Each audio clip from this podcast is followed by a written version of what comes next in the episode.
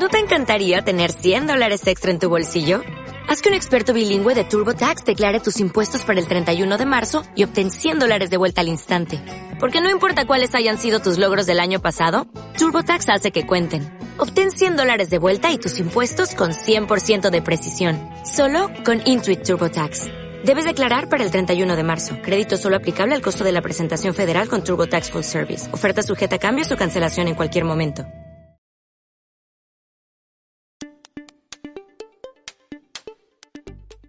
Audio 30. Analizando seguridad y defensa. Muy buenas a todos. Bienvenidos a un nuevo episodio de Audio 30, los podcasts de Artículo 30. Mi nombre es Iago Soler y en el tema de este programa trataremos la compleja relación marítima que guarda España con sus vecinos del Mediterráneo, Marruecos y Argelia. Comenzamos.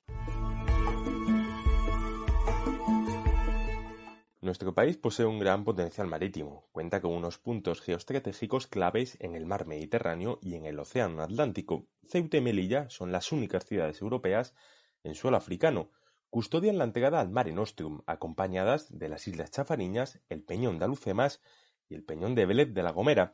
Este último peñón es la frontera más pequeña del mundo, solo 80 metros separan a España de Marruecos. En el Océano Atlántico tenemos las Islas Canarias, son un punto estratégico clave para nuestro país, aunque también supone un quebradero de cabeza en las relaciones Madrid-Rabat. Hoy analizamos las cuestiones marítimas de España con Marruecos y Argelia y contamos con la participación de Ana Camacho, periodista especializada en África y profesora de Relaciones Internacionales en la Universidad Francisco de Vitoria.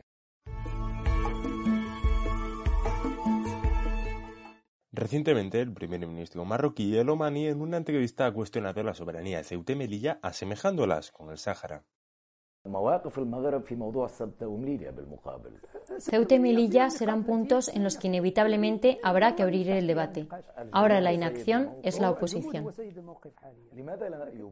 ¿Por qué Marruecos no toma la iniciativa en este contexto y acercamiento diplomático para abrir este expediente prorrogado desde hace mucho tiempo?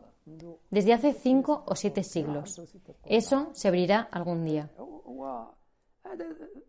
Las corrientes diplomáticas no son propicias hoy. Primero tenemos que resolver la cuestión del Sáhara. Siguiendo esta política, Marruecos también decidió ampliar unilateralmente su zona económica exclusiva que otorga derechos de explotación de los recursos. Al reclamar el Sáhara Occidental, reclama con ello las aguas que lo bordean. Así, de las 200 millas actuales, ahora reclama 350 millas, que incluyen parte de las aguas canarias. Esto se considera una injerencia en los derechos marítimos españoles, pero en primer lugar había que preguntarse por qué son importantes geoestratégicamente las Islas Canarias un enorme valor geoestratégico, no solo por su posición frente a las costas del África Occidental, sino también eh, como punto de gran valor de cara a las rutas a las Américas, y así ha sido desde la Edad Media, pues hasta ahora, no ha variado. A ello hay que añadir los enormes recursos que tienen estas aguas.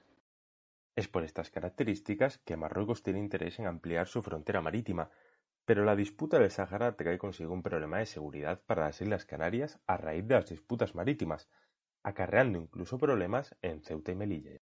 En realidad ya hemos visto, incluso en las reclamaciones de territorio de las aguas del sur de Canarias el año pasado, esas aguas están, eh, es una reclamación que Marruecos hace debido a la posición que dice tener gracias a su expansión en el Sáhara Occidental. Es decir, sus reclamaciones sobre las aguas de las Islas Canarias en el sur, el famoso monte que, con grandes riquezas mineras, las hace dando por hecho que el Sáhara pues ya forma parte de Marruecos, porque es que si no, no llega allí. Entonces, estas son cosas que España tiene que tener cuidado. Las relaciones con el Reino Alawita son bastante fluidas y fructíferas en determinados aspectos, pero a la hora de hablar de limitaciones fronterizas, la política internacional entre ambos países se escora a la conflictividad diplomática. Esto sucede desde el año 1975. Es muy distinta la relación que tenemos con Marruecos, marcada por continuas discrepancias, continuos momentos de tensión, reclamaciones, y eh, una política continua por parte de, Marruecos de, chantaje de cara sobre todo a la solución del conflicto del Sáhara Occidental. Los planes históricos de ambición territorial que promueve enérgicamente Marruecos ya los ha expresado el primer ministro marroquí. Hay que tener en cuenta que últimamente Marruecos está mejorando sus capacidades militares, bastante superiores en algunos aspectos a las españolas. Estos avances afectarían a los enclaves marítimos del estrecho de Gibraltar y el mar de Alborán.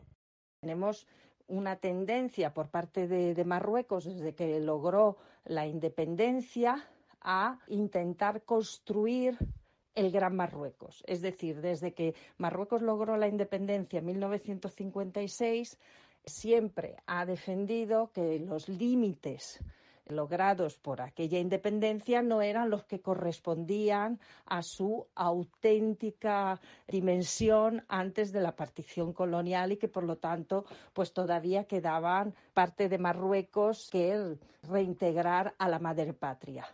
Así el Sáhara es un ejemplo de dicha confrontación. Marruecos, desde finales del siglo XX, viene reivindicando su soberanía sobre el Sáhara Occidental.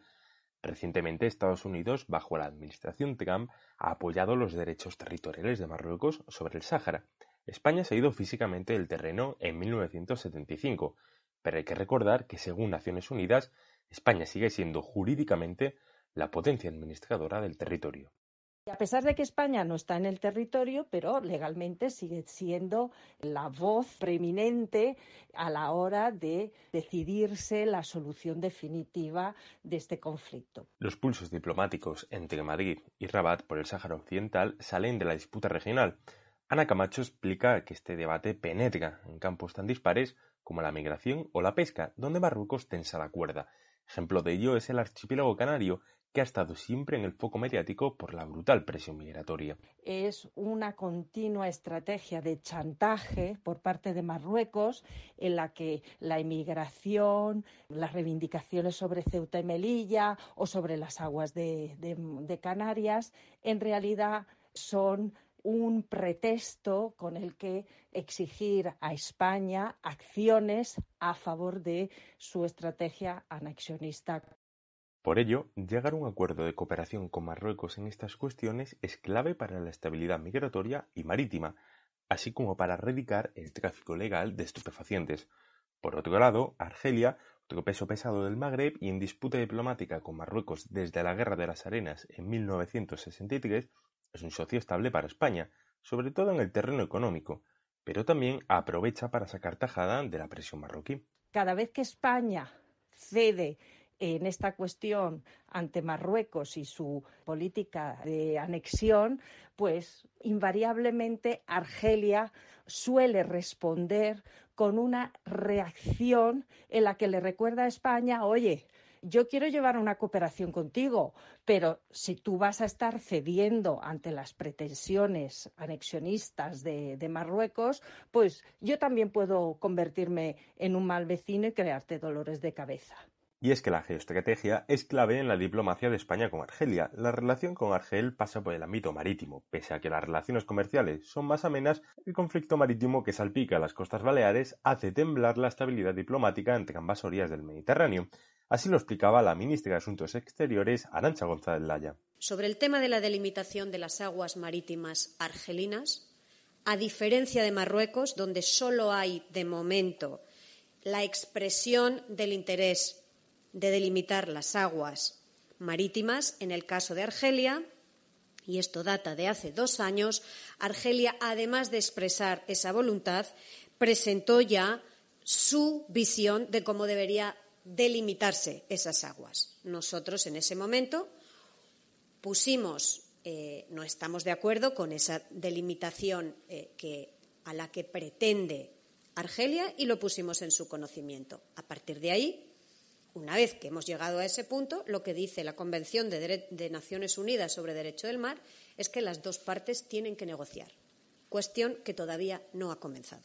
Otro punto importante son las relaciones energéticas con Argelia. España depende en gran medida de los yacimientos gasísticos del país magrebí, cuyos gasoductos llegan a las costas andaluzas. Así el gas marca el ritmo diplomático entre ambos países. Ese gas ha sido tradicionalmente Estados Unidos y Europa.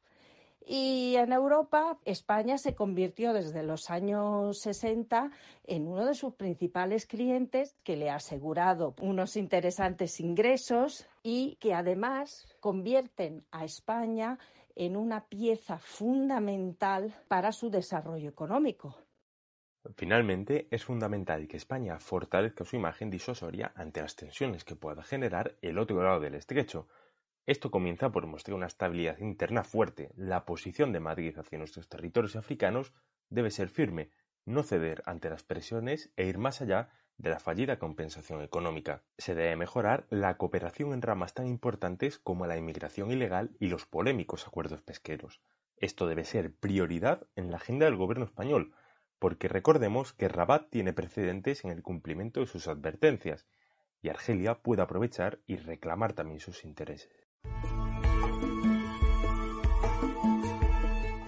Agradecemos la participación de la periodista y profesora Ana Camacho. Nos vemos en el siguiente episodio de Audio 30.